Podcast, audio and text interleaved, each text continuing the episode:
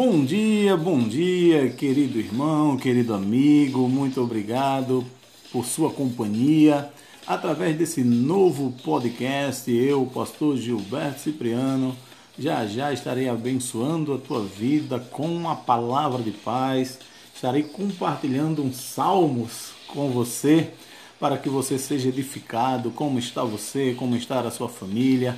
Como está aí o seu bairro? Como está aí a sua cidade? O estado que você mora? E até o país, não é? Porque esse podcast ele pode ultrapassar as fronteiras é, internacionais. Vamos lá, vamos para mais um podcast e você vai poder nos acompanhar e ser abençoado.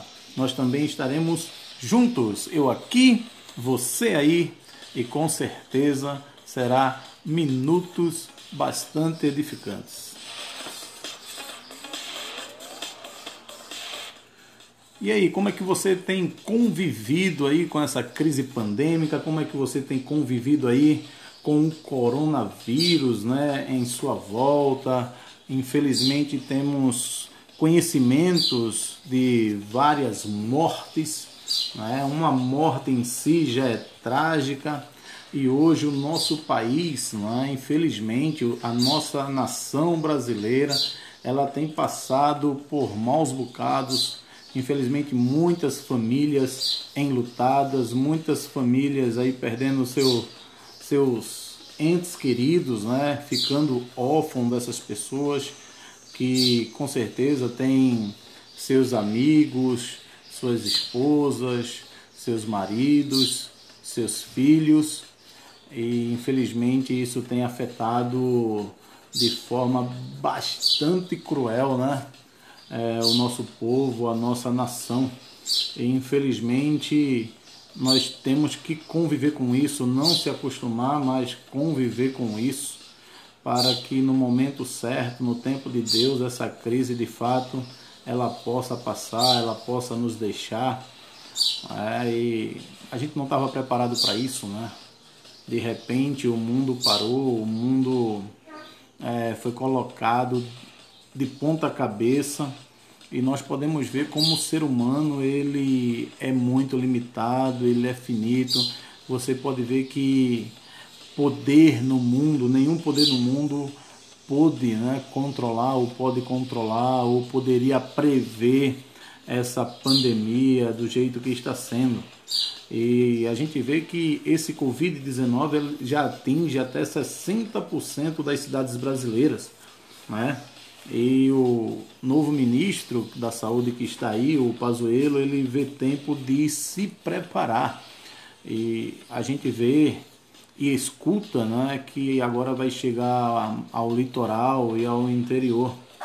E nós ficamos, né, humanamente falando, apreensivos, mas nós cremos no Deus Todo-Poderoso que está no controle de todas as coisas. Nós podemos perceber que a Igreja do Senhor ela tem orado, tem gasto um tempo em oração. É, muitos pastores têm usado de sabedoria, têm respeitado essa questão da quarentena, é, muitos templos fechados, mas a igreja, como o corpo de Cristo, ela não pode parar. As igrejas estão nas casas.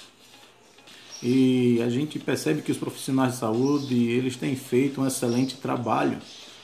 E alguns, em alguns lugares, até reclamam da falta de condições né, de trabalho em plena pandemia. E até eles estão se desdobrando e muitos deles têm pedido até a redução das jornadas de trabalho que chegam a 60 horas em alguns casos. Tem médicos que residem em um hospital. É, eu vi de um jornalista esses dias que o filho dele tem 25 anos e ele está na linha de frente é, dessa crise pandêmica e ele, para não colocar os seus pais em risco, ele foi morar no hotel, foi morar no hotel, está morando no hotel porque ele está na linha de frente e ele não quer de fato trazer o vírus né, para sua casa, para os seus pais, que está no grupo de risco. Mas quantos, quantos não têm condições né, de, de ir morar no hotel, de alugar uma outra casa e se isolar e tem a necessidade de sair, a necessidade de trabalhar e voltar para casa. E, infelizmente, a gente percebe que nem todos é, é, seguem os protocolos à, à risca, né? Para vocês terem uma ideia, tem residentes em diversos lugares do Brasil, no meio da pandemia, até sem receber salário. É, segundo o ministro interino da Saúde, Eduardo Pazuello, a situação não é só em Brasília, mas em todo o centro-oeste, sudeste e sul. E isso tem preocupado né, o governo atual.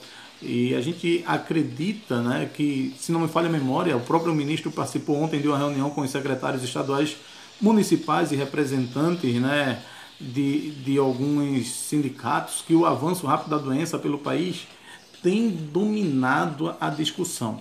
Para vocês terem ideia, os dados do Ministério da Saúde mostram que o coronavírus já está presente em 62% dos municípios. Duas a cada dez cidades registram pelo menos uma morte pela doença. E o ministro interino Eduardo Pazuello disse que o ritmo de contágio está perdendo força em grandes cidades do norte e nordeste. Mas o interior dessas regiões é que tem preocupado e é o que de fato preocupa e na reunião com Pazuello, o presidente do Conselho Nacional do Secretário de Saúde, Alberto Beltrame, cobrou mais clareza do governo sobre a crise. Tema constante nas manifestações, até do próprio presidente Jair Bolsonaro, Beltrame afirmou também que não vê contradição entre saúde e economia. É, então, essas são algumas informações até da repórter Camila Yunes e Vinícius Lima, da Jovem Pan, tá? A fonte é a Jovem Pan.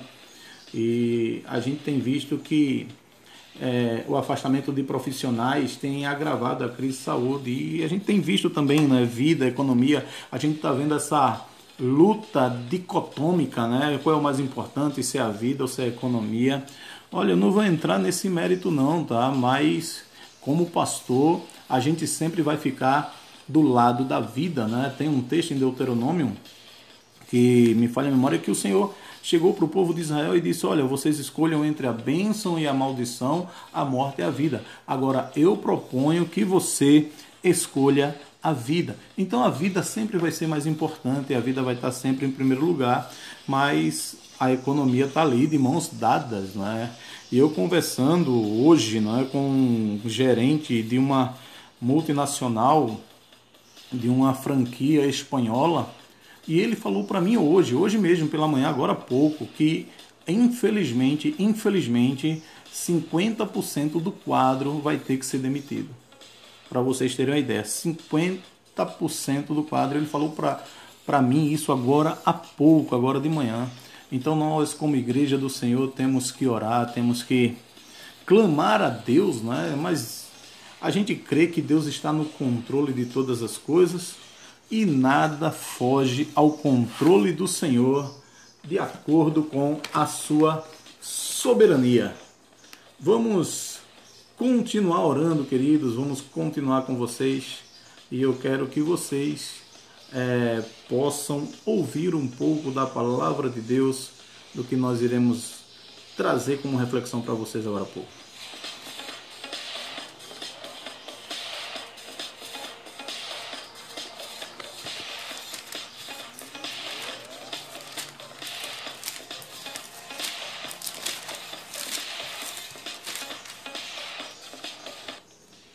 É isso aí, Salmos de número 56. Aqui quem vos fala é o pastor Gilberto Cipriano, nascimento dirigente da Igreja Batista Belém, no Nordeste brasileiro. É, obrigado aí por você estar conosco, né, ouvindo, né, nos ouvindo e ser edificado pela palavra de Deus. É, Salmos de número 56 você vai poder ser poderosamente abençoado. Poderosamente abençoado. E eu creio que você vai ter uma manhã bastante abençoadora, um dia bastante abençoador. O Salmo de número 56, do versículo 1 ao 4, diz o seguinte: Tem misericórdia de mim, ó Deus, Porque o homem procura ferir-me e me oprime pelejando todo dia. Os que me espreitam continuamente querem ferir-me. E são muitos os que atrevidamente me combatem. Em me vindo o temor, hei de confiar em ti. Em Deus, cuja palavra eu exalto. Neste Deus, ponho a minha confiança e nada temerei. Que me pode fazer um mortal? E o salmo desta manhã, nessa palavra de paz, o tema para nós hoje é Livra-me da morte. Uma palavra de fé para a sua vida.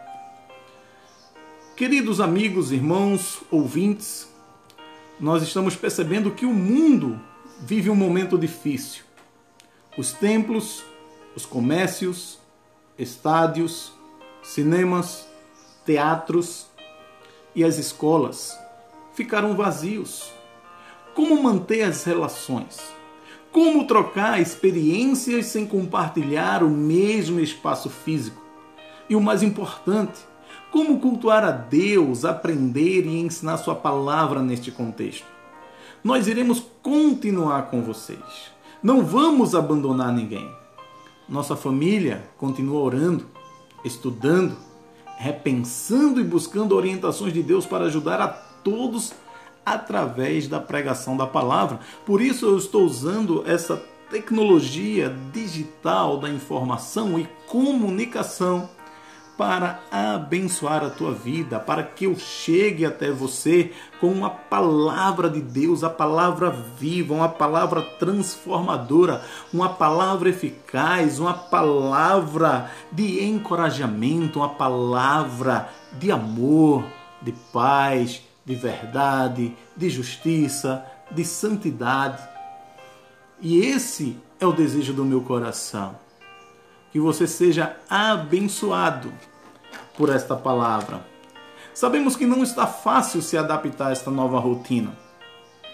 As pessoas não estão mais aguentando ficar dentro de casa. E tem aquelas que não têm condições de ficar dentro de casa porque elas têm que sair, elas precisam sair, elas precisam é, batalhar o pão de cada dia. Sabemos que você está com saudade dos cultos, você está com saudade é, de viver é, em sociedade, é, você não pode mais visitar o seu pai, sua mãe, apesar que muitos têm quebrado esses protocolos e não pensam no risco de é, é, no risco que estão levando para os seus familiares. A gente está vivendo uma nova fase que ninguém planejou isso. Sabemos que você deve estar olhando para o relógio e pensando: meu Deus, mais um dia. Quando é que isso vai acabar? Quando é que isso vai terminar? E quando você sai na rua por uma necessidade para ir numa padaria, numa farmácia, num supermercado, você vê que alguma coisa mudou. As pessoas distantes umas das outras, as pessoas de máscara, as pessoas entram no, no comércio, já tem ali o álcool em gel para você passar nas suas mãos, tem todo aquele protocolo, todo aquele cuidado, mas sabemos também que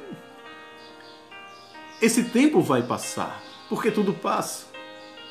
Por isso nós queremos aproveitar esse momento onde todos, né, não na sua maioria, mas muita gente tem feito reuniões virtuais, é, tem gravado suas lives, tem gravado podcasts, tem trazido uma palavra de fé e de esperança, usando a tecnologia para manter viva a conexão entre as pessoas, entregando conteúdos e informação de qualidade para ajudar no desenvolvimento e crescimento dos irmãos.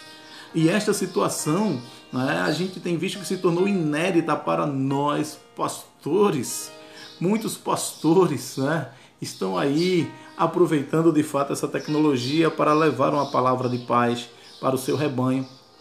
E até pessoas que não costumam frequentar os templos têm sido abençoados pela palavra de Deus. E a gente tem a cada dia percebido que o mundo de fato ele mudou. E depois que essa crise acabar, o mundo vai ser outro.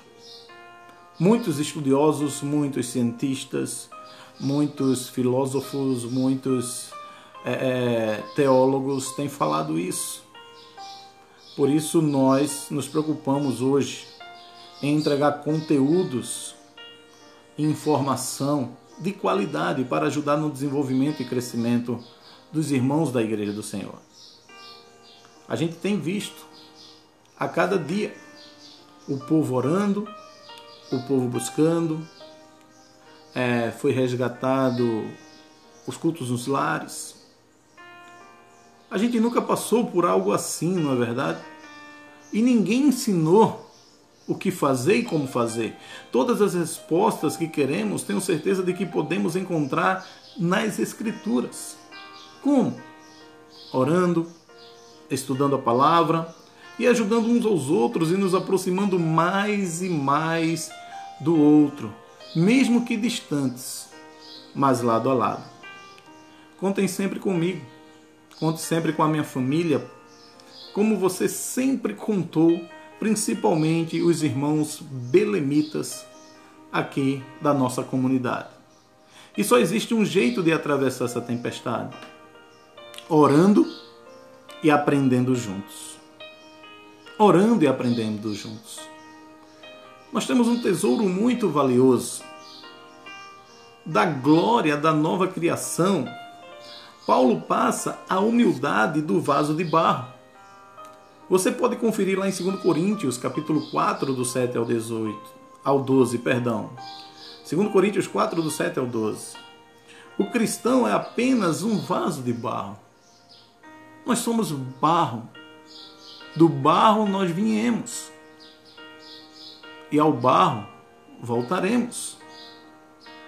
Somos vaso de barro, não esqueça disso. Nós somos frágeis.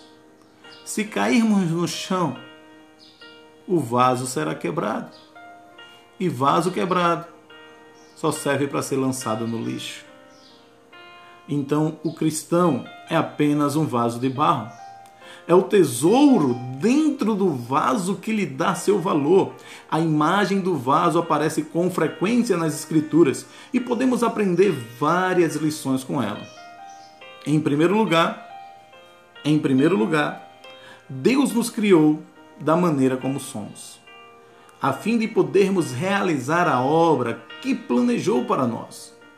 Ao falar sobre Paulo, Deus afirmou: Porque este é para mim um instrumento escolhido para levar o meu nome perante os gentios. Nenhum cristão deve se queixar a Deus de sua falta de dons ou de capacidades, nem por causa das suas limitações ou deficiências. O salmista no Salmo de número 139, versículo 13 ao 16, indica que a própria estrutura genética humana está nas mãos de Deus. Cada um de nós deve aceitar a si mesmo e ser autêntico. O mais importante sobre o vaso é ser limpo, está vazio, está disponível para o serviço. Cada um de nós deve procurar tornar-se um utensílio para a honra, santificado e útil a seu possuidor, estando preparado para toda boa obra, não é verdade? Somos vasos, queridos. Somos vasos para que Deus nos use. Somos vasos de barro para que possamos depender do poder de Deus, não de nossas forças. É preciso concentrar-se no tesouro, não no vaso. Paulo não temia o sofrimento nem as tribulações, pois sabia que Deus guardaria o vaso enquanto este guardasse o tesouro. Deus permite as tribulações. Deus permitiu, Deus permitiu que essa crise pandêmica abalasse as estruturas mundiais.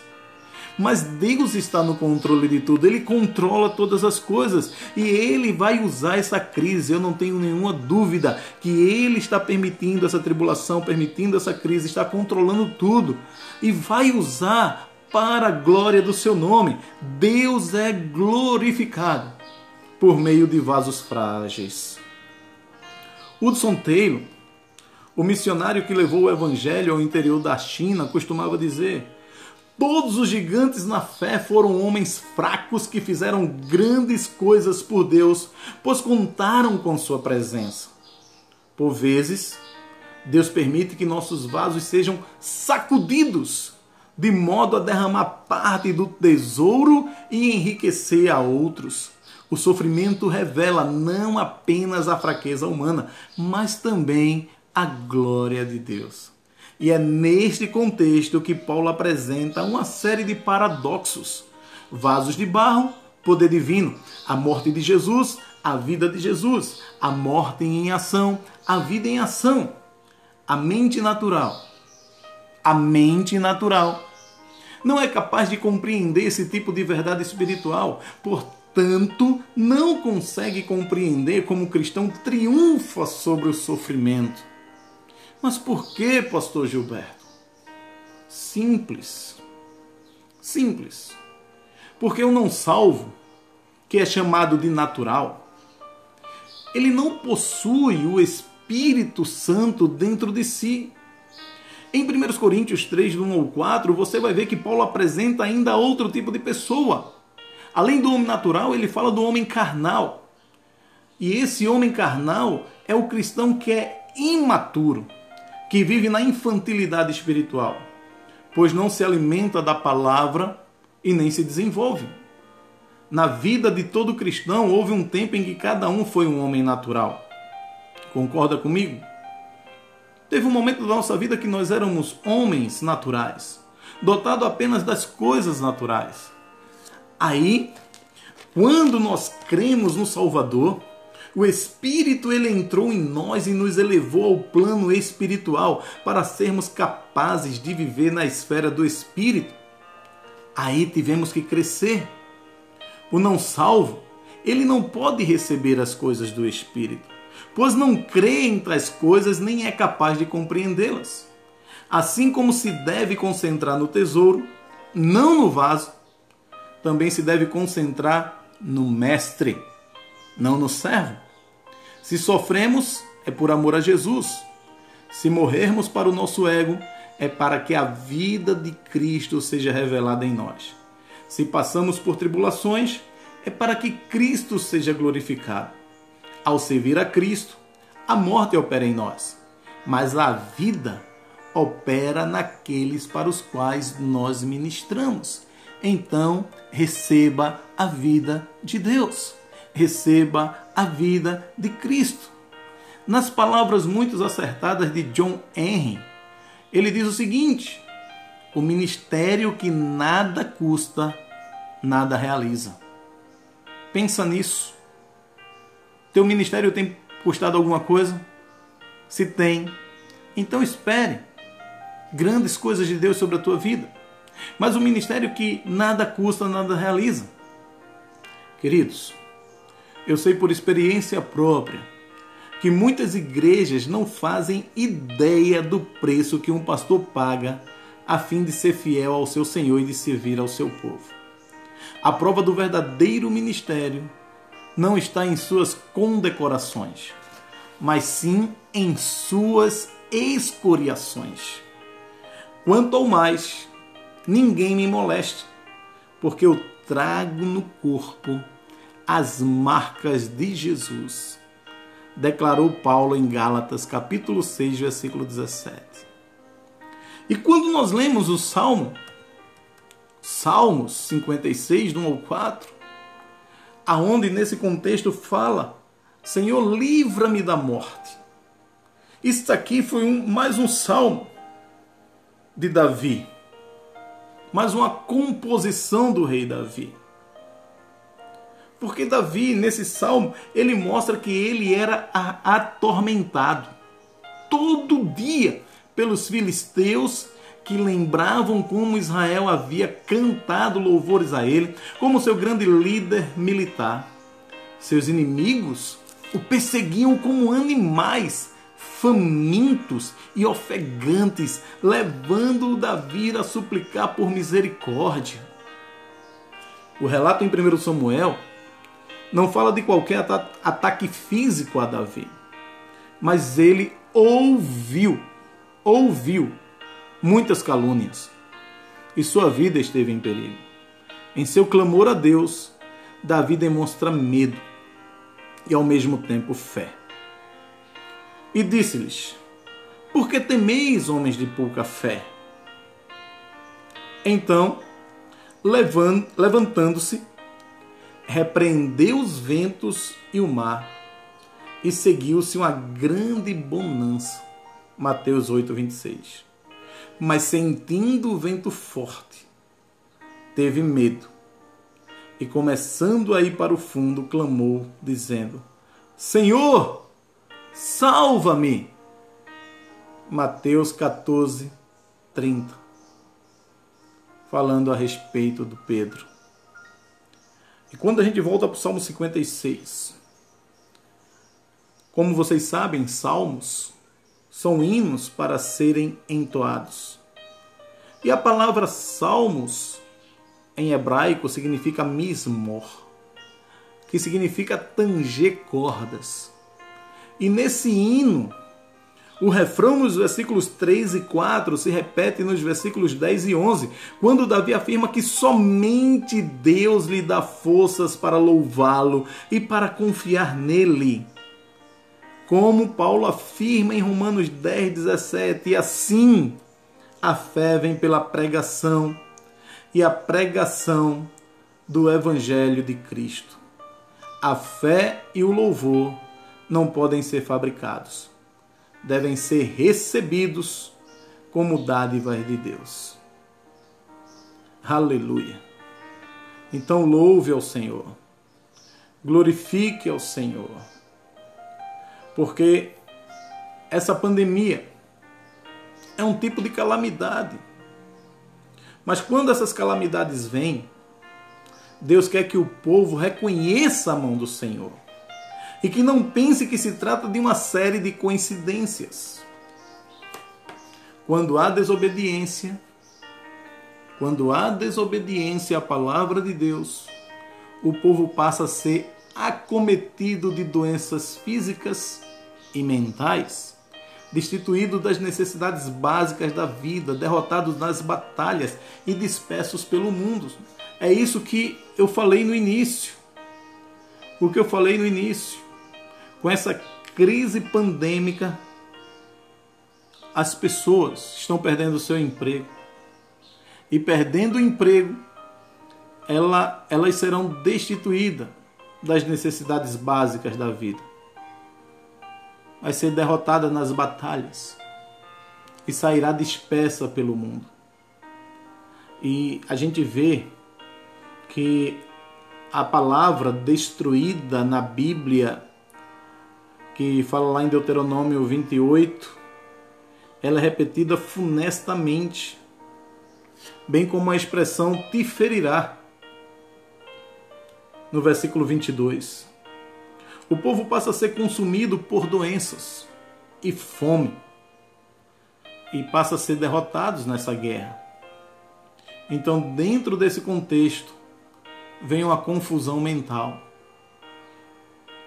loucura, temor, enfermidade, seca, fome, sede, derrota nas guerras, planos frustrados, pobreza, dívida e nudez, roubo, vergonha, e desprezo.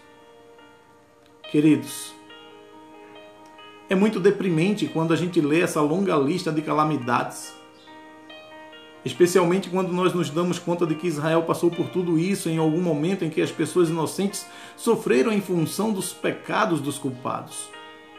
E essa lista está lá em Deuteronômio, capítulo 28. Não só em Deuteronômio, como também no livro de Lamentações de Jeremias, lembram em tom grave que não compensa rebelar-se contra Deus e seguir nossos próprios caminhos. E qual o motivo de tantas dificuldades? Porquanto não serviste ao Senhor, teu Deus, com alegria e bondade de coração. Não obstante a abundância de tudo. Então a gente vê que o povo recebeu de bom grado e desfrutou as bênçãos. Mas não honrou o Senhor que lhes concedeu essas bênçãos. Porquanto, queridos, tendo conhecimento de Deus, não glorificaram como Deus, nem lhe deram graças. A idolatria, ela começa com um coração arrogante e egoísta, que ama as dádivas mais do que o doador, e acaba perdendo tanto o doador quanto as dádivas. E encontramos aqui uma mensagem muito séria para a igreja no mundo de hoje. Então, pastor, como perseverar diante de tudo isso? Só lembrar que somos privilegiados por possuir o tesouro do Evangelho em vasos de barro. Amém? Então, que Deus te abençoe poderosamente, em nome de Jesus.